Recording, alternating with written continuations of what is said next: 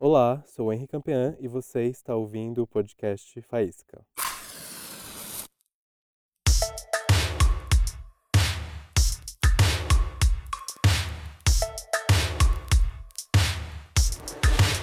Você ouviu o episódio anterior da Ana, da Ana Matsuzaki? Se você não viu, escuta, porque essa daqui é a continuação da nossa conversa. Nessa parte, a gente vai focar mais em trabalho e como a Nan é uma viajante, uma nômade digital, como dizem os jovens. e ela tem, com certeza, tem muitas histórias e experiências para compartilhar. A gente vai focar mais nisso agora nessa conversa. Não. Quando foi o momento que você, assim. Aliás, como você tá? Tá tudo bem de novo? Tudo bem? Tá é um prazer estar aqui de novo hoje com vocês. Troquei de roupa. Trocou de roupa, tá. Outro dia. Perfume novo. Perfume. então, Nan, é... qual é essa relação que você tem com viagem? Quando você percebeu que você podia trabalhar viajando? É sempre sempre, será que sempre? Mas eu sempre tive uma vontade dentro de mim de me jogar no mundo. É, eu lembro que uma vez a minha mãe falou assim: Filha, você já parou para imaginar você sentada na Lua e você olhando para o planeta Terra e ver como é pequenininho o, é, a área em que você se move ali? Uhum. E essa imagem muito forte assim na minha cabeça, né? Uau, demais. É, e aí eu, enfim, sempre tive curiosidade por viajar fiz bastante mochilão. E 2012, eu e meu companheiro, a gente resolveu sair dos nossos empregos. Na época, eu trabalhava numa editora de livros e ele num estúdio.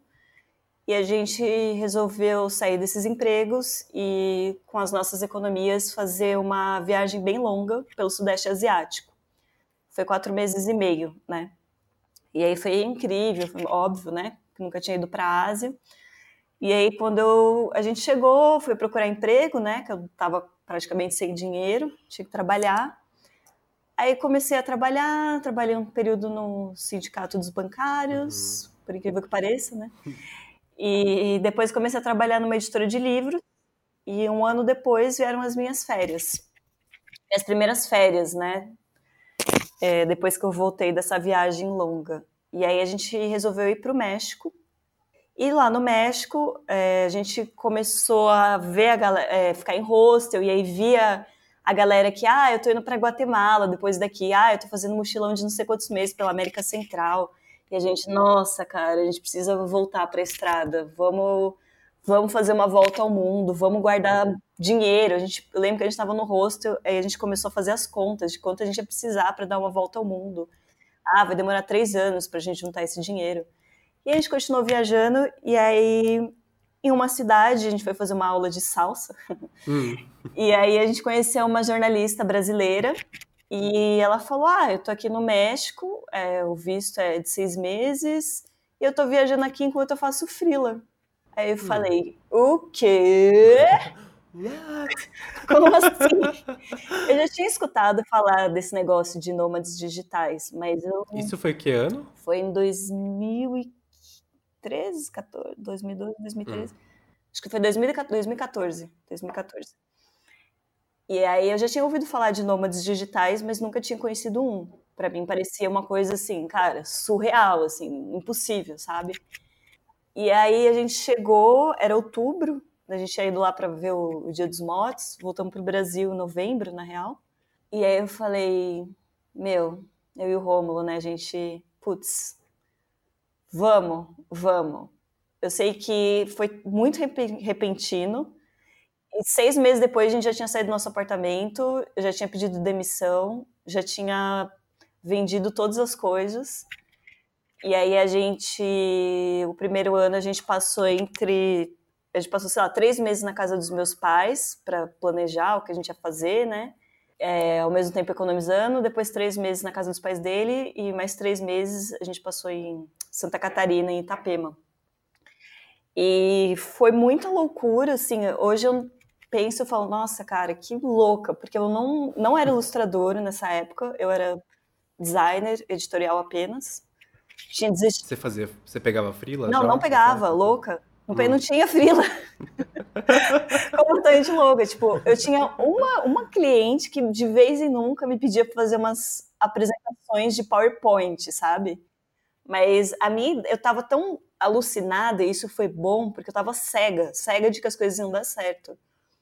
Uhum. É, que eu falei, não, a gente vai trocar trabalho, vai, sei lá, vai ficar em hostel, a gente vai trabalhar em cozinha, vai trocar trabalho por, por hospedagem. Eu uhum. nem me liguei assim que, pô, eu sou designer, eu posso. A princípio eu, não, eu tinha ido com isso, mas não pensando que eu ia ter minha própria profissão, assim, na real, eu pensei em fazer mais escambo, de ah, vou fazer o logo desse hostel e eles vão deixar a gente ficar aqui, saca? Era mais isso. E por sorte, por sorte mesmo, essa, esses clientes que fazia muito tempo que eles não me pediam apresentação de PowerPoint, eles me pediram, e aí eu fiz alguns trabalhinhos assim para eles, né? Mas aí teve um ponto que a gente tava na Tailândia, né? E aí a ficha caiu. aí eu falei, puta merda. tipo, o que, que eu vou fazer agora, sabe? Eu não tenho trabalho. Quebrada na Tailândia. É, tipo, eu não tava ainda quebrada que eu tinha um pouco de dinheiro. Tinha grana ali guardada, mas não, imaginando não que. É, não tinha uhum. tanto assim pra que fosse bancar, né? Mas assim, era. Como que era lá na Tailândia, assim, tipo, em questão de dinheiro? É, caro? Não, ridículo de barato, muito, absurdamente é. barato, assim, né? Uhum. Os, países são muito mais baratos que o Brasil. É, mas tudo bem, a gente ainda. A gente tava pegando alguns frilinhas fazendo em conjunto, eu e o Rômulo, que não era. Era de ilustração, mas era ilustração que não, era os, não eram os nossos estilos. Ah, sim. Era tipo uma coisa que você olhasse e eu falar, não acredito que vocês fazem isso. Porque... No começo é muito comum isso, né? Assim, é. Mas era assim, eu realmente eu sou muito de desenhar das coisas do meu jeito. Então eu uhum. fazia um pouco do atendimento e finalizava os trabalhos, ele que desenhava a, a, sabe, a parte mais assim. Então eu me sentia mal, né? Eu tinha uma minha, minha autoestima estava baixa, porque putz, uhum né? Eu tenho que ele que tá fazendo as paradas, beleza que eu tô fazendo atendimento e tal, mas eu quero, né, também fazer uma parada minha. E aí foi muito importante assim, porque ele, eu lembro que eu tava muito triste assim um dia que a gente tava lá, e aí eu, ele falou: "Meu, não não não se preocupa. Tipo, faz os seus desenhos, desenha e faz o teu portfólio". Uhum. E aí uhum. isso me deu uma calma. E aí eu comecei a Falei, ah, vou realmente, vou voltar a desenhar, né? Porque fazia muito tempo que eu não desenhava.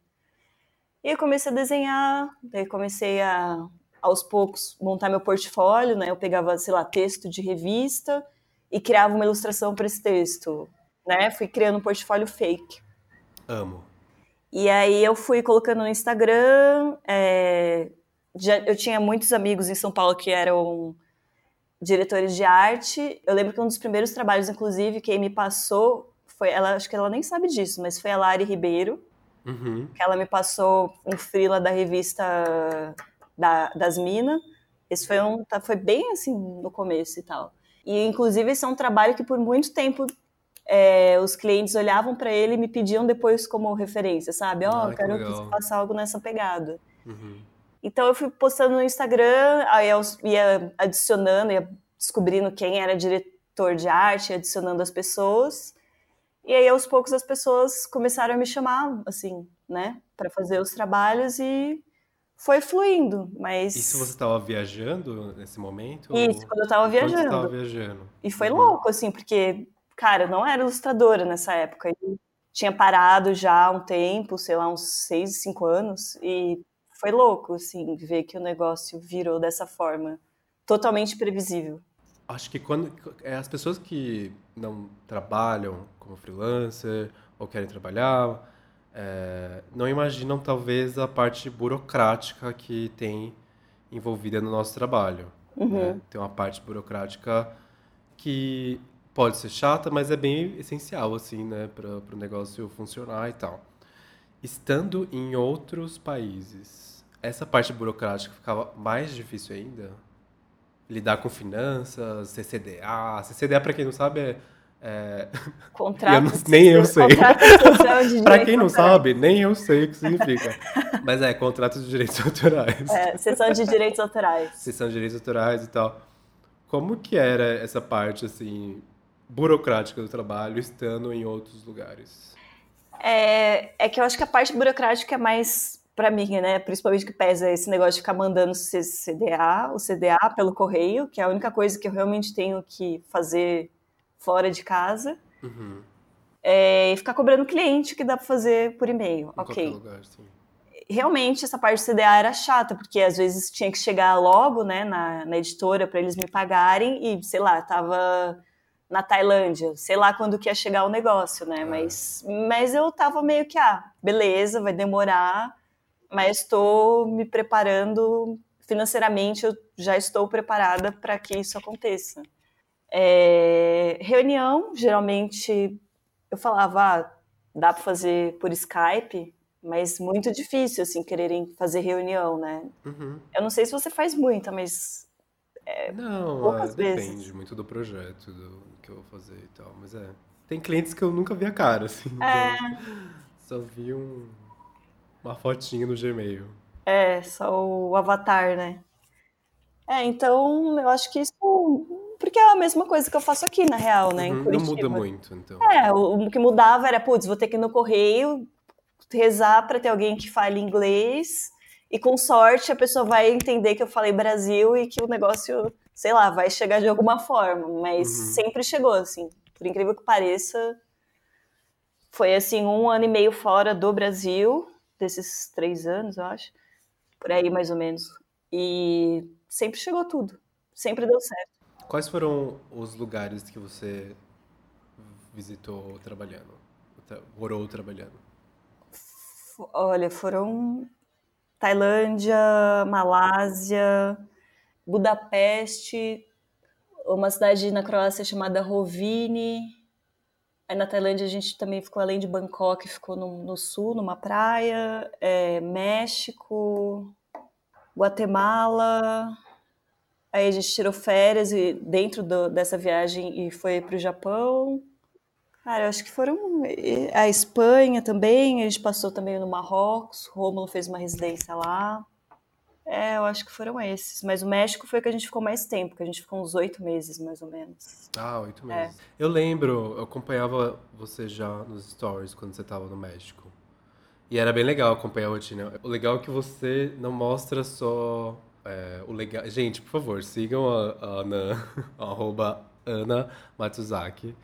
E eu, o que eu achava legal de ver essas stories é que você não mostrava só a parte porque muita gente quando viaja mostra só coisas lindas, maravilhosas e tal. Eu acho legal que você mostra também a vida real e as coisas, assim, como elas são.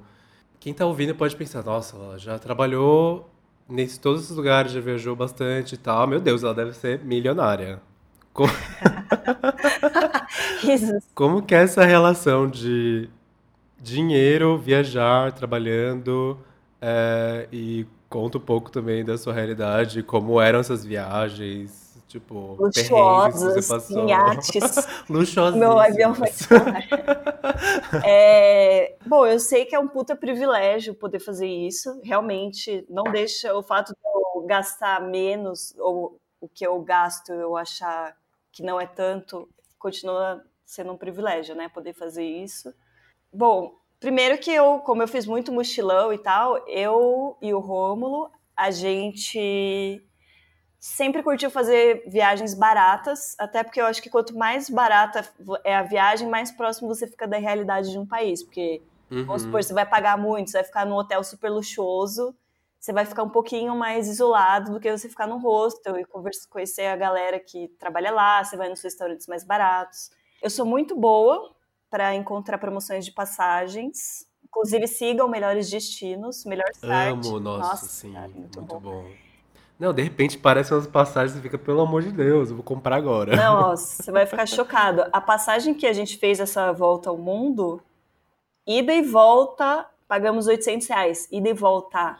Mentira! Graças ao Melhores Destinos. Ah, Pra Hong Kong. Beijo, Melhores Destinos. Beijo mesmo. Nossa, Beijo cara. pro pessoal dos Melhores Destinos. Não, maravilhosos. É, Pra Hong Kong, vocês pagaram 800 reais de 800 volta? reais. E todas as viagens que eu faço, cara, eu pago, sei lá, a primeira vez que a gente foi pra Tailândia, a gente pagou ida e volta dois mil reais. É, Europa, sei lá, 1.500, sabe? A gente, a gente. Porque a gente compra passagem que tá na promoção, entendeu? Como a gente não precisa se planejar muito, a gente, ah, apareceu tal lugar, vamos aí. Que nem ano passado a gente foi pra China, pagamos dois mil reais nas passagens pra China, sabe? Uhum. Então é, ah, Nossa, foi barato. Pare-. Não era que a gente tava planejando, é, ah, apareceu, vamos nessa. Uhum. É, eu acho que também o fato de ser freelancer, uma das coisas boas é essa, né, que você consegue. Porque a maioria dessas viagens mais baratas é em períodos meio aleatórios, não é em temporada e tal. Então, ter essa flexibilidade de trabalhar como freelancer ajuda também Total. você conseguir esses, esses preços mais em conta e tal. Sim, sim, não, é realmente é uma, uma vantagem. E quanto de cara de pau você precisa ser pra economizar e estar nesses lugares e Não, viver então, essas a gente, experiências. a gente não passou nenhum perrengue, né? Uhum. A gente ficou em lugares que a gente queria ficar.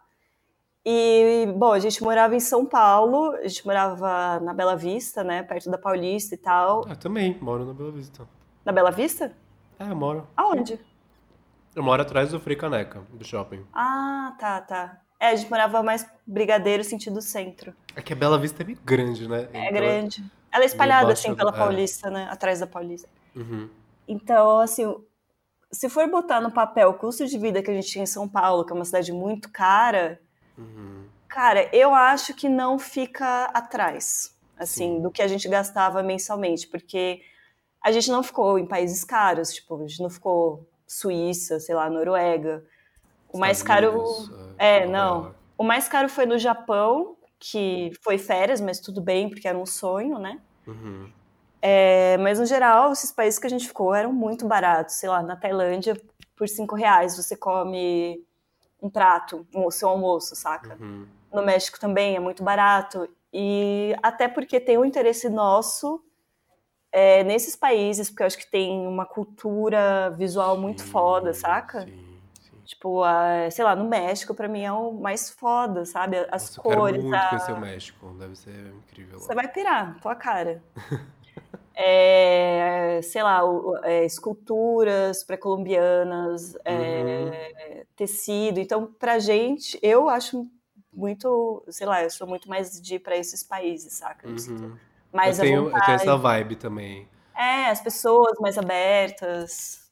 Então, unindo né, o útil ao agradável. Sim, eu acho que a gente que mora em São Paulo, principalmente, ou você não, você mora em Curitiba, mas você morava em São Paulo, mas aqui é caro mesmo, a gente gasta bastante. E às vezes a gente acaba gastando com umas coisas que se você economiza, se você guarda dinheiro, tipo, daria pra você fazer isso, né? Então, É, Acho legal desmistificar um pouco isso, assim, né? E a rotina de trabalho era a mesma nesses países. Ou mudava? Ah, era assim. A gente, no começo a gente tava ficando mais ou menos um mês em cada país, até a gente se ligar que era, cara, não dá pra gente ficar mudando, né? Porque quando você chega num país, você tava, tipo, muito, uou, quero ver tudo, quero Sim. visitar os pontos turísticos. Então a gente ficava muito fritando, assim, nos primeiros dias, e você tem que descobrir onde que é o supermercado, é, onde você vai lavar roupa, onde comprar Uhum. água, como que é o shampoo no mercado, como que eu vou descobrir isso, saca? Aprende tudo do zero, né? Então, É, você fica analfabeto, né? sim. E você não sabe como se comportar, se ai, você vai dar bom dia ou não, se se isso é invasivo. Então, nos primeiros dias era muito difícil, assim, se concentrar, sabe? E aí a gente decidiu ficar mais tempo nos países, né? É, e aí melhorou muito, porque também não tinha que ficar caçando, ah, onde que a gente vai morar no mês que vem, sabe? Então a gente já tinha, pô, mês que vem a gente ainda vai estar aqui. Então a gente já não tinha tanta pressa de conhecer os pontos turísticos. E chegou num ponto que a gente já nem ia nos pontos turísticos, a gente só estava vivenciando a cidade, que era, sei lá, para mim era muito mais enriquecedor, sabe? Ver formas de- diferentes de fazer a mesma coisa. Então, acho que. E a rotina era, era isso: trabalhava, tinha dias que tinha que trabalhar muito, outros dias compensava, ia dar uma volta. Uhum. Às vezes pegava coworking. E como que foi no México, que foi a experiência que você teve? É, você ficou mais tempo no México, né? Uhum, sim. E como que foi lá, assim, essa experiência de ter ficado oito meses no México? É, oito meses. Oito meses. Como que foi isso, assim? Bom, é, a gente ficou numa cidade que se chama Oaxaca, que é Hum. bem no centro do México. Então, dizem que a melhor comida do México é Oaxaca, porque vem de Hum. todos os lados e se unem ali, né? Então, é, esse, esse México do imaginário que a gente tem é Oaxaca. Vai pra lá que você vai ver, tipo, aquele Dia dos Oaxaca. Mortos incrível, as casinhas coloridas, você vai ver é, é a cultura indígena muito forte. Você vai ver, tipo, aquelas mulheres com trajes, e elas não estão fantasiadas para turista, é, tipo, real, elas usam mesmo essas roupas. É, até porque lá não tem tantos turistas, assim, claro que no Dia dos Mortos tem, mas no geral é uma cidade, assim, que é, sabe, tem a, a sua própria energia e o seu jeito de viver. Então, era uma cidade que a gente tinha visitado nessa, em 2014, nessas férias para o México, e foi a cidade que a gente falou: putz, um dia a gente vai morar aqui. Todo mundo que vai lá quer morar lá, sabe? E aí a gente alugou uma casa, um apartamento lá numa vecindá, que eles chamam, né? Que é como se fosse a vilinha do Chaves, sabe? Que tem É. casinhas. Então era legal porque a gente morava numa vecindade que tinha uns vizinhos que eram todos gringos, assim, muita gente se aposenta, vai pra lá ou vai passar as férias lá, mas são principalmente pessoas mais velhas, bem mais velhas. E a gente tinha acabou fazendo amigos lá também, porque eu fazia curso, sabe? Tudo que tinha de curso lá eu fazia, ia conhecendo gente na cidade. E aí no fim a gente acabou conhecendo bastante gente a ponto de ter uma vida normal na cidade, que eu tava sentindo falta de, putz, ver todos os dias as mesmas pessoas, sabe? Então foi legal participar de uma comunidade de novo, depois de tanto tempo viajando. E como é? E você falou da comida, tipo, quais pratos e comidas mais te marcaram, assim? Que você curtiu? É... Bom, a comida que a gente tem no Brasil, que é chamada de mexicana, não tem nada a ver com a comida mexicana. né? Não tem nada a ver. Você não encontra nenhum, assim, pouquíssimas semelhanças com o que é. Aqui é mais a comida que é chamada de Tex-Mex, né? Uhum. Que é mais influência dos Estados Unidos lá para o norte. É, mas eu gostava muito de. Tinha um restaurante lá que ele fazia.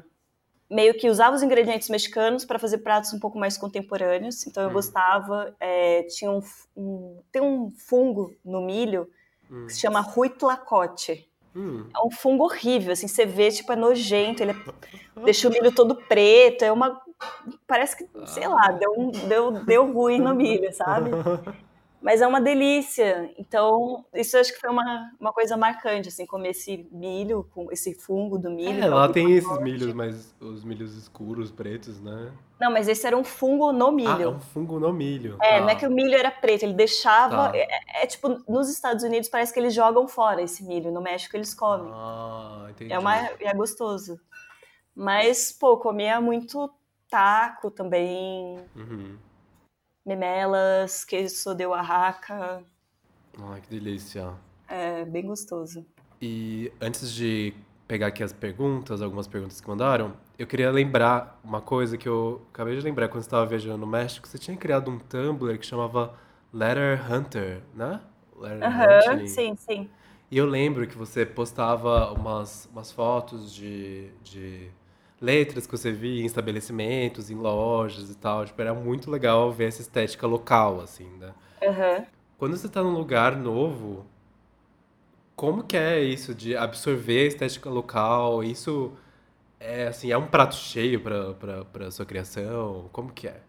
Eu acho que eu, é, eu tava absorvendo as paradas, mas eu não, não, não entendia muito bem que tava rolando esse processo, sabe? Eu acho que era mais inconsciente. Claro que como artista visual, né, é uma coisa que chama atenção, né? A gente vai querer ir nos museus e visitar e tal. Mas, por exemplo, na época eu estava desenhando o livro Meus Dois Pais, Uhum. E aí eu percebi que eu comecei a fazer, sei lá, algumas casas igual as que eu via no hum. México, sabe? Então uhum. foi. Era uma coisa que não era muito consciente, mas que eu estava hum. usando no meu trabalho. E na época eu estava fazendo colagens também de, de, de cada cidade, mais ou menos, né? Uma ilustração. E aí hoje olhando também esse conjunto, eu vejo como é, a sensação da cidade estava impressa ali no, nessas coisas que eu produzi na época. Mas é uma coisa que não tenho muito controle mesmo. Acho que Sim, eu é. absorvo, eu estou usando e não sei de onde está vindo isso, uhum. sabe? É, uma coisa meio. Não dá para explicar mesmo, né? É.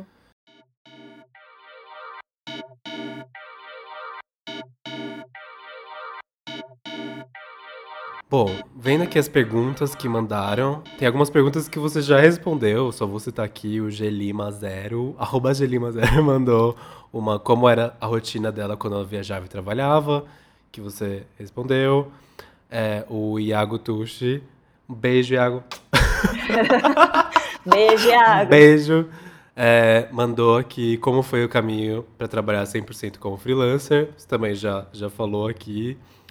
Bom, mas tem aqui uma pergunta da Natália Gregorini. Gregorini, fofa, Sim. amo. Ela Maravilhosa. Assim, sigam a Natália Gregorini. sigam, sigam ela. Ela mandou assim: Nan, eu sou sua fã. E o emoji sorrindo. Queria saber se você tem algum método para criar ilustrações quando aparece um job. Queria mandar um beijo primeiro para a Natália, uma fofa, uma ilustradora super foda, com a qual eu já tive o prazer de trabalhar. Então sigam ela aí no Instagram. É, eu acho que tem dois processos diferentes. Um se chama o prazo está curto, ferrou, e o outro tem um pouco mais de prazo. É, como eu estou tendo ultimamente um fluxo de trabalho muito contínuo, é, quando o prazo está curto, geralmente eu leio um texto e a imagem já me vem na cabeça. Isso eu estou pensando mais numa ilustração editorial de uma revista ou, um site, alguma coisa assim. E aí eu faço rascunho, é, às vezes faço uns dois, três, mas costuma, geralmente eu costumo vir com a ideia muito rápido, né? E aí eu mando para o cliente, o cliente aprova e eu faço as devidas finalizações. O outro processo, quando é, vou fazer um livro, por exemplo, e tenho mais tempo, o que é bem melhor, né? Porque eu vou dar um exemplo. Eu estou fazendo agora um livro que o personagem é surdo. Então eu fui, eu não sabia nada sobre esse universo. Eu fui assistir vários vídeos de YouTubers que são surdos. É, fui entender como esse, é, como esses, essa linguagem, né, funciona. Então acaba rolando um, mergulho nesse universo, que é uma coisa que eu gosto muito da ilustração. Ela dá a oportunidade de você entender muito rápido assuntos que não tem nada a ver com a tua área, né? Por exemplo, se você for fazer uma matéria sobre programação, é, sobre ciência, e aí num período curto você tem que absorver o máximo que você conseguir desse tema para poder resolver essa imagem da melhor forma possível. É, em relação à técnica, eu tenho usado bastante o iPad para fazer rafes de rafes a lápis. Eu costumava entregar antes um RAF muito finalizado, assim, próximo do final, na verdade, já com as cores e tal. Mas com a facilidade que tem no iPad de redimensionar as formas, é, reposicionar tudo muito rápido, eu tenho cada vez mais feito os, raf, os rafes, para quem não sabe, são rascunhos, os rascunhos é, usando o lápis no iPad. Sim, nossa, é ótimo. Rascunhos e rafes eu faço a maioria no iPad também. É muito bom. Apple, por favor. Patrocina por favor, nós. Patrocine o Faísca Podcast. Patrocine ah. nós. Podia dar um iPad para cada convidado. Um iPad para cada convidado. Ia ser tudo. É, bom, a Bia Underline Tiso mandou Ai, duas perguntas. Como você imagina a sua carreira nos próximos anos? E se você faz planos nesse sentido? Daí eu vou fazer a outra depois. Beijos para Bia. Beijo, Bia, Bia. Foi a minha professora no México de bordado. Hum, sério? É minha vizinha. Ela é brasileira, mas a gente se conheceu no México. Ai, que demais. Ela me ensinou a bordar, ela é uma artista maravilhosa. Ai, que tudo. Sigam Bia, é. underline ato, underline. Espero que eu tenha é Tiso, né? Bia, underline é. Tiso, com S. Graças a Bia, inclusive, que fez essa pergunta, eu tenho me interessado muito por têxtil, né? Uhum. É, então ela veio aqui para casa no começo, no fim do ano, passar o Réveillon, e nos primeiros dias foi bem gostoso, porque a gente ficava, tipo, o dia inteiro trocando ideia e bordando, nós duas, né? E nós e uma galera que estava aqui em casa. E aí eu comecei com ela esse projeto de bordar umas máscaras. Eu nem postei ainda no Instagram e tal, porque tá meio paradão. Mas esse é um projeto que com certeza eu queria continuar. Eu gostaria de pintar murais. Hum. Ainda sou um pouco intimidada com essa ideia, mas é uma coisa que eu quero muito fazer em breve. E eu quero. Eu escrevi um livro, faz um tempo, na real. Escrevi um livro, ilustrei e tal. Aí ele está num processo de, de inscrição no edital. Então, vamos ver. Se der certo, beleza. E se não der certo, eu quero ver se eu acho alguma editora para publicar. Gostaria de fazer mais livros, mas é que eu, eu, eu gosto muito da, do, da vida do jeito que tá, de tipo, poder fazer meu trabalho e ter tempo, sabe? Então eu acho que o meu plano para os próximos 10 anos é cada vez ter mais tempo para eu poder fazer meus projetos que não dão dinheiro, mas que me trazem muita satisfação. Sim, exato. Eu também estou nessa, tanto que este podcast, por enquanto, não está me dando dinheiro. mas é, eu acho que trabalhar como freelancer e ter essa autonomia, se você consegue se organizar, é, respeitar o seu tempo, o seu processo, enfim, guardar dinheiro, é muito bom poder explorar essas outras coisas, né? É. Fazer isso. E a segunda pergunta da Bia foi: o que é ser uma artista? Quando você passou a se entender como tal? Beijos do fã-clube Matsuzaki. que fofa. É... Cara, eu não sei o ponto que eu. É que eu sempre achei um peso falar artista, né? Porque uhum. eu sempre me entendi como ilustradora. Eu acho que talvez quando eu comecei a abordar, isso me deu muita confiança para eu ver que eu conseguia criar em outros materiais, além do, da, do uso do desenho, né? Da, da ilustração. Então eu acho que isso me deu muita confiança. É, ser artista, eu não gosto muito de pensar em ser artista, porque eu acho que no meu mundo ideal todo mundo deveria, todo mundo é artista. No meu mundo uhum, ideal, ser artista não deveria ser estar restrito para algumas pessoas. Só Com que certeza. a gente vive num, num mundo em que, sei lá, essas opções vão sendo podadas, é, a realidade chama e nem todo mundo tem disponibilidade para essa experimentação e essa criação. Total. Então eu não, não gosto muito de pensar nisso, de artista, porque é, isso é como se eu tivesse um talento especial, sabe? Uhum. Mas.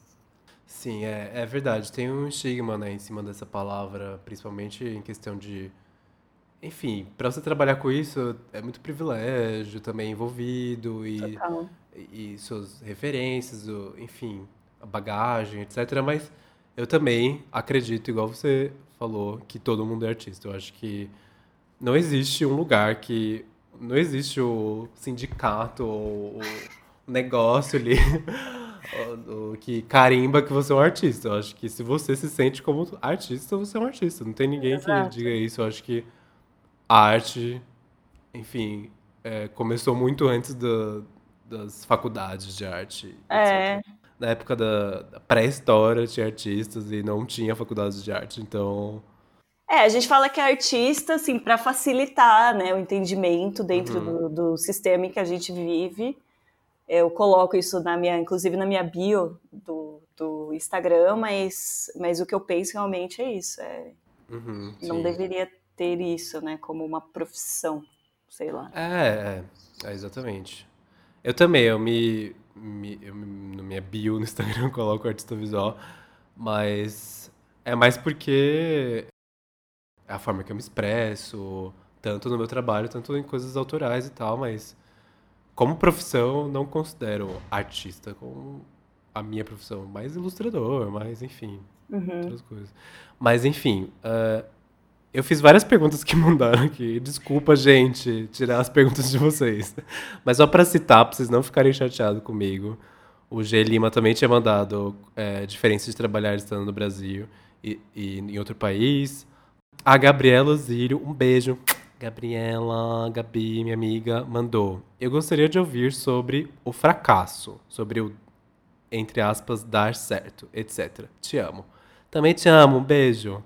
E é isso, sobre fracasso. Nossa, adoro esse assunto. Eu gosto muito de falar sobre fracasso porque isso se relaciona muito é, em como as coisas foram acontecendo para mim, né? Porque logo que a gente decidiu sair do virar nômade digital, eu criei expectativas muito altas de como as coisas se desenrolariam, né? Como eu disse no episódio anterior, eu estava muito cega de que as coisas iam dar certo. Uhum. E aí eu, eu vivia o tempo todo só vivendo o futuro e, e com expectativas de é, ah, agora eu não tô, não, as coisas não estão legais, mas quando eu sair do, do meu emprego e virar frila, vai estar tá beleza. Uhum. Aí virei frila. Ah, não, mas quando eu sair daqui da casa dos meus pais, a gente for para uma outra casa, vai vai estar tá beleza. Aí a gente saiu e foi para Itapema. Não, mas quando a gente sair do Brasil, vai estar tá massa. Vai aí sim que vai, vai dar tudo certo. É isso que eu quero chegar. Aí a gente saiu do Brasil. Uhum. E aí, quando eu tava na Tailândia, eu lembro, assim, de uma cena muito forte, que a gente tava no, numa das praias lá, uma, essas praias de Tailândia, né? E aí a gente tava andando num vilarejo lá à noite, na feirinha que tem para comer, e tava uma vibe muito, assim, festa, a galera bronzeada, tipo os gringos assim, né? E aí, cara, eu me sentia extremamente infeliz, assim, extremamente, assim, só com vontade de chorar e de Uhum. que merda, sabe? Então eu acho que é muito fruto dessas expectativas, né? Na real, o fracasso ele só vem quando você tem expectativa ou uma ideia do que é um sucesso, né? Uhum. Sim. Então, sei lá, eu fracassar. O que é fracassar? Pois é, né? Eu acho que depende muito uh, do que é sucesso, né, pra pessoa. É. Né? Se você tem um parâmetro do que é sucesso pra você, bom, se você não atingir esse parâmetro, você vai sentir que você tá fracassando, mas eu acho que é isso, né? Tentar refletir mais sobre o que é ter sucesso, né? É, sobre as suas expectativas. Expectativas. E aí eu penso, sei lá, vai, vamos supor que há medo de fracassar como ilustradora. Eu não penso que seria um fracasso. Eu penso, putz, se um dia é, der uma merda e eu não for mais ilustradora, eu vou arranjar uma outra coisa que eu sempre Uhum. quis fazer, só que eu nunca quis fazer porque eu, porque eu Sim. era ilustradora, entendeu? É, Então e eu assim, às vezes ilustração, desenho é uma coisa que você gosta de fazer, mas não necessariamente você gostaria de trabalhar com isso, né? É, Tem isso também, é, igual meu companheiro, o Bruno, ele cozinha muito bem, sério. Eu sou muito privilegiado por ter um quase chefe em casa. Ele cozinha muito bem mesmo. E eu já falei pra ele, meu, você devia fazer curso, você devia trabalhar, você devia fazer um estágio num restaurante, você devia fazer isso. Ele falou, meu, eu gosto de cozinhar, mas eu não sei se eu gostaria de trabalhar cozinhando. é, E é isso, né? Eu acho que entender se é isso que você gostaria de ter a rotina trabalhando com isso, ganhando dinheiro com isso. Que acho que a relação muda um pouco, né? É, não, é claro que eu amo o meu trabalho, assim, eu não gostaria de fazer outra coisa que não fosse trabalhar com ilustração, seja, sei lá, no tecido, sei lá, eu gosto mesmo. Mas a gente sabe que chega um ponto, sei lá, que você tá muito, com muito trabalho, você tá desenhando, e a última coisa que eu quero no fim de semana Uhum. é desenhar, entendeu? Então Sim. vira trabalho, não tem jeito. Não... Então, uma hora que você já vai estar de saco cheio, teu corpo vai estar doendo. Então, realmente muda a tua relação com Com certeza. desenho. Bom, é, fechando aqui as perguntas que mandaram pra gente. Um beijo pra quem mandou pergunta. Muito obrigado. Gente, vocês podem mandar pergunta para os próximos próximos convidados e convidados aqui do podcast através do Instagram, arroba faíscapod, ou no e-mail faíscapod.gmail.com. Mandem suas dúvidas, suas questões, seus dilemas, se vocês estão gostando. E agora, por falta de nome ainda nesse quadro que eu copiei da Marília Gabriela, em algum momento eu vou chegar no nome, mas bate bola, jogo rápido. eu vou fazer umas perguntas e daí eu quero que você responda. Comidas favoritas de três países. Escolhe aí te vem na mente? Ai, tem que Ai, que difícil. tá, é Paila Marina, do Chile. Que é o quê? É tipo uma gororoba de coisas do mar. Numa panela, assim, tipo, marisco, várias coisas assim. É... Todas as comidas do Japão, sem exceção. Hum. É... Ai, é difícil, porque são... eu não, não, gostei, não gostei dessa pergunta. não gostei. Próxima. Próxima pergunta. Excluir algum. Comida mais bizarra que você comeu, de todas, assim. Ai, cara.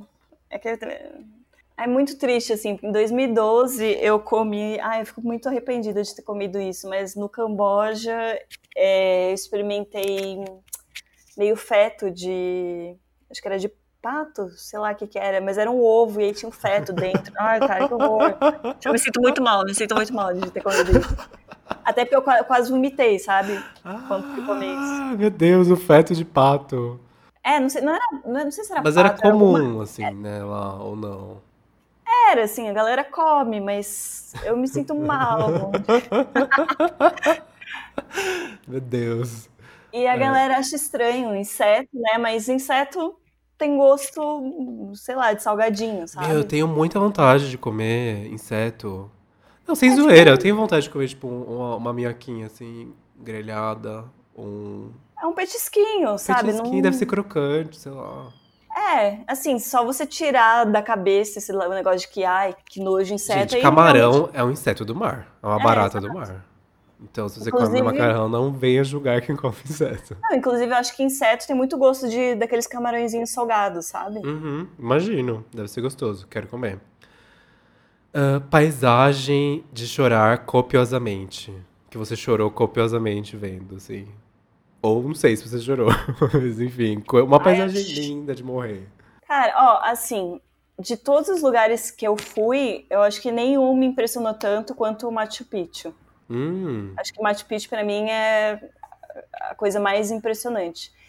E também o Monte Fuji por Nossa, motivos emocionais, assim, sempre, sempre, assim, quis ver o Monte Fuji. Então, uhum. quando a gente foi pro Japão, esse era um dos objetivos, e a gente ficou no hotel que tava lá o bicho, assim, na frente, saca? Então, acho que esse é um bem marcante. Nossa, eu fui pro Atacama recentemente. Nossa. E quando tem um vulcão lá, quando dá para ver ele de, da cidade lá de São Pedro da Atacama de todos os lados, mas teve um tour que a gente fez que eu fiquei, a gente ficou bem embaixo dele.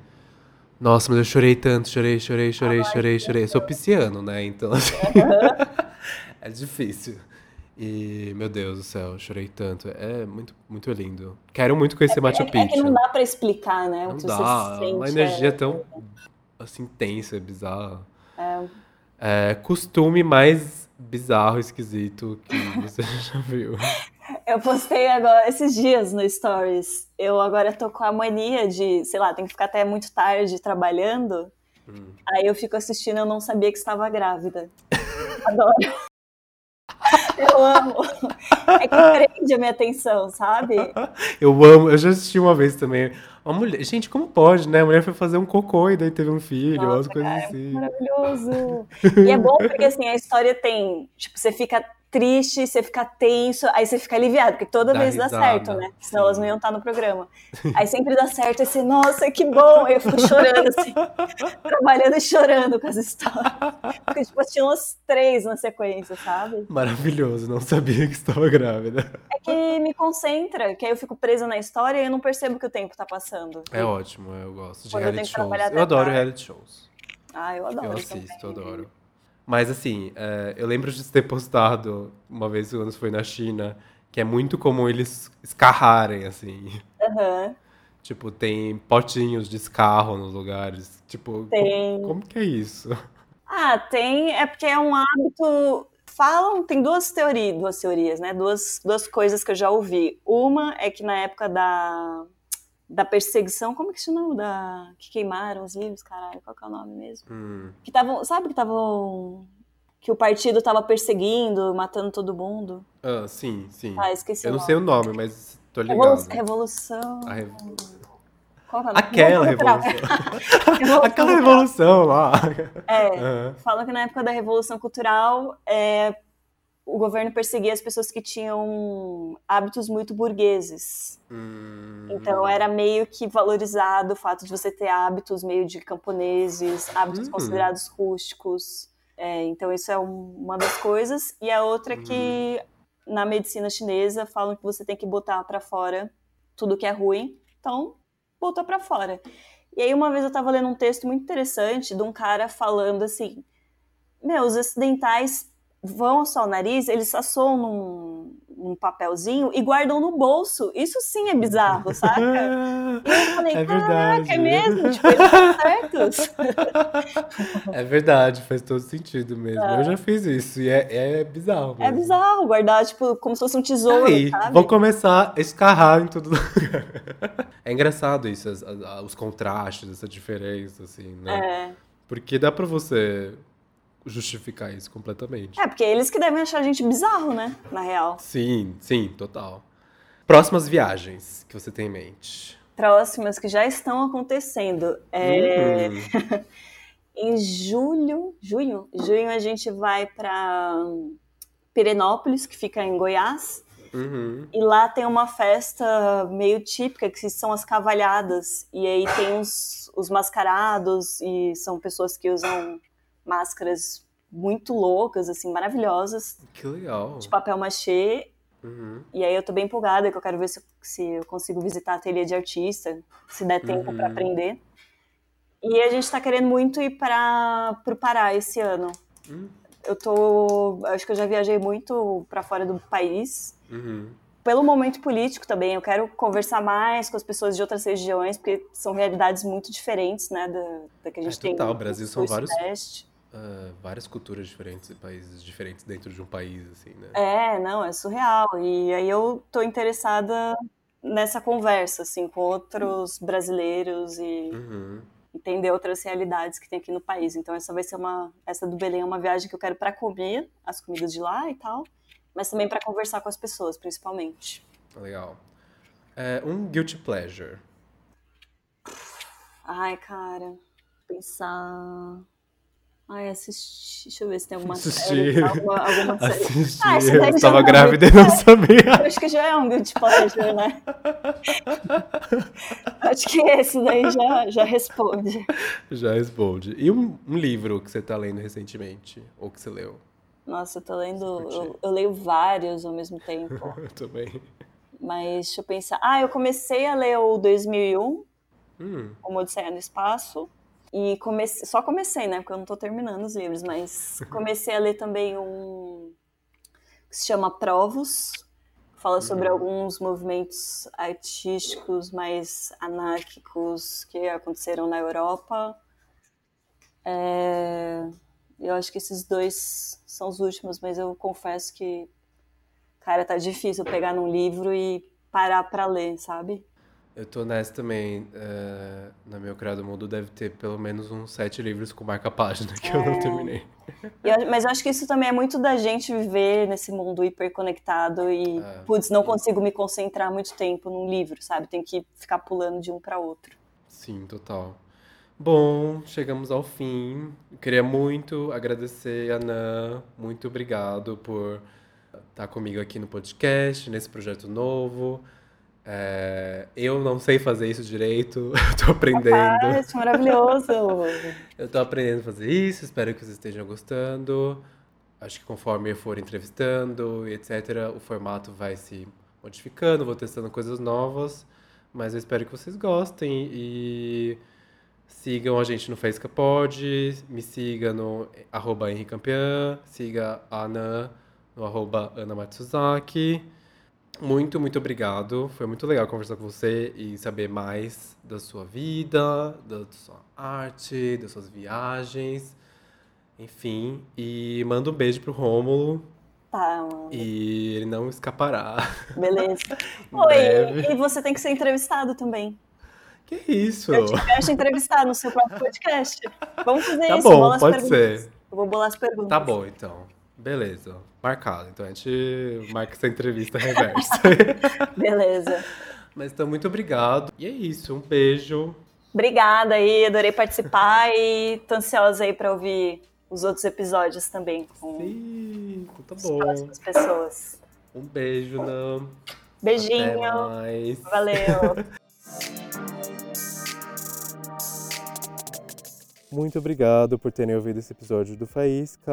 Mandem seus feedbacks pro arroba faíscapod e faíscapod.gmail.com. Sigam a gente nas plataformas e tocadores de podcasts de sua preferência. Se tem alguma plataforma que você escuta que não tem na lista, mande para mim que eu resolvo isso, tá bom? Então, até semana que vem. Tchau.